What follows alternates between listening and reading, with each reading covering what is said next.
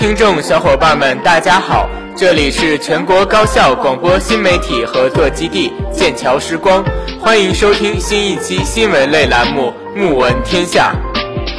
我是主播孟泽，我是主播石韵。大家好，这里是《目闻天下》，更丰富、更简练的新闻大拼盘，为你网罗校园资讯，博览国际国内天下快讯。最精彩的话题大讨论环节，让我们在电波里一起评头论足，来一番唇枪舌剑。首先，让我们来关注一下校内新闻。十九日十六时前，每位同学均可登录一班未参加青云奖的同学投票，每位同学只可投一次，一共三组投票，分别为感动剑桥十大学子、剑桥十大学习标兵。剑桥十大创新创业之星，每组必须选满十名候选人方可提交。昨日上午十时，第十三届剑桥杯全国女围决赛第二场在我校图书馆七楼贵宾接待室拉开帷幕，五段的于之莹对阵初段。接下来，让我们来看一下国内新闻。十一月十五日上午八时许，二零四国道连云港市赣榆托旺镇盘古岭村至响石公路上发生了一起交通事故。一辆幼儿园校车在接孩子途中发生侧翻，多名孩子受伤。成都市教育局获悉，二零一六年进城务工人员随迁子女接受义务教育的具体政策出台，政策与往年没有太大变化，但调整了两处细节，尽量为进城务工人员随迁子女接受义务教育提供方便。变化一：申请人与子女户籍不同也可申报。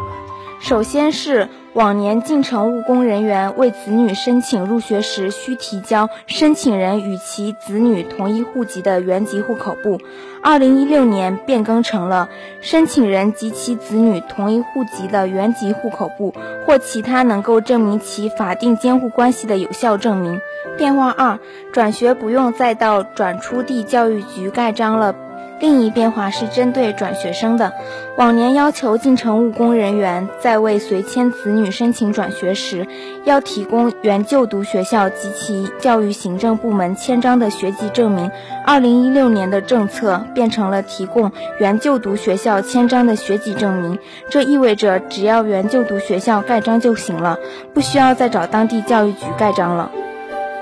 福州版悉尼歌剧院。福州海峡文化艺术中心钢结构正式开始吊装，该项目钢结构预计2066年底主体封顶，有望2018年投入使用。福州海峡文化艺术中心是福州重大文化项目，位于福州新区东部，占地面积约为15万平方米，投资总额约35亿元，系福州市第一个正式落地的 PPP 项目。该项目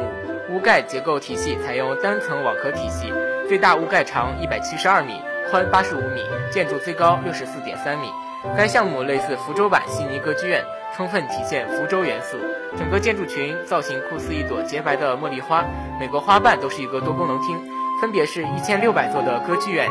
一千座的音乐厅，有六个电影厅的影视中心，七百座的多功能戏剧厅、艺术博物馆、中央文化大厅和其他配套的服务区。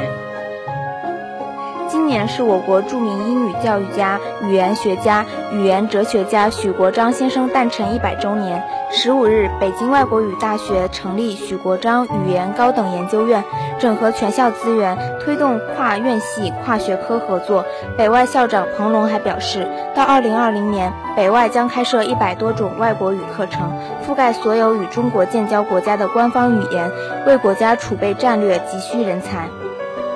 据扬子晚报报道，江苏省教育厅官方微信十二日发布了江苏省青少年校园足球振兴行动计划纲要，对于未来五年江苏省青少年校园足球的发展作出规划。今年开始，足球成为包括幼儿园娃娃在内所有学生体育课的必学内容。纲要要求各级各类学校要把足球列入体育课的必学内容，其中要求。校园足球特色学校每周每班不少于一节足球课，不少于三次以足球为主要内容的课外活动。高中开设足球选修课，配备专业兼职足球教师，教授足球校本课程。全校不少于百分之五十的学生经常性参与足球活动，并相掌握相应的足球之基本知识和技能。具体到各省直辖市，按照三所高中、九所初中和十八所小学比例。各县按照一所高中、三所初中和六所小学的比例，创建校园足球特色学校。十一月十五日晚，备受关注的嘉德秋拍大观中国书画珍品之夜举锤，八十八件拍品中，李可染创作的《万山红遍》以五千八百万元起拍，经多位买家数十轮的竞夺，最终以一点八四亿元成交。本件拍品以本件拍品以五千八百万元起拍后，轻松过亿。价值一点二七亿时杀入一位新买家，经过二十多分钟的竞夺后，最终由场外买家以一点八四亿元拿下。此为金秋内地秋拍首件过亿的拍品。万山红遍是李可染以毛泽东的《沁园春·长沙》的词意为母题所作，堪称其创作生涯中的巅峰之作，也是新中国美术史上的里程碑式的作品。现在我们把视线转向国际。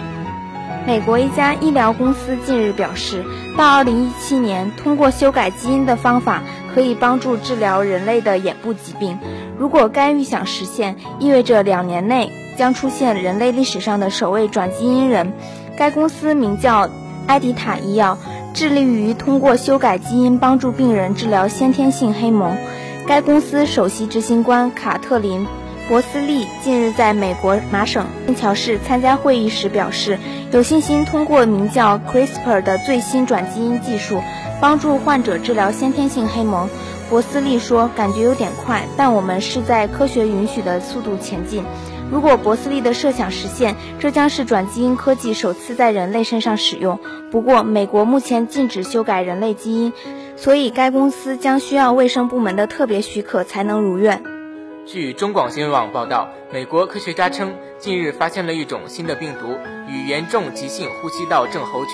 （SARS） 病毒类似，可直接由蝙蝠传给人。不过，目前还不知道会不会人传人。这一消息不仅引发人类对未来疫情的担忧。北卡罗来纳大学研究人员巴瑞克表示，蝙蝠身上有近五千种冠状病毒，有些可能传给人。该项研究人员还警告，新发现的 SHC 零一四。COV 是高致命病毒，它可以跨物种传播，而对付 SARS 和埃博拉的药都无法将其消灭。该研究人员还强调，此次发现值得注意，因为它再次凸显此前美国政府有关暂停选择性药物的功能性实验。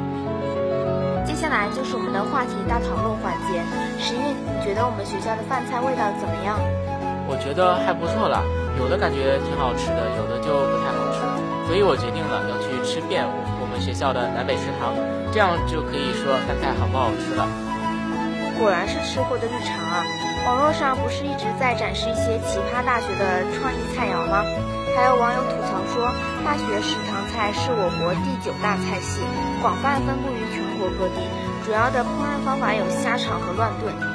这个评论还是蛮贴切的，有一些创新的菜式也是真是让人大吃一惊，比如说华东。师范大学闵行校区的提子小炒黄，其实就是玉米炒葡萄；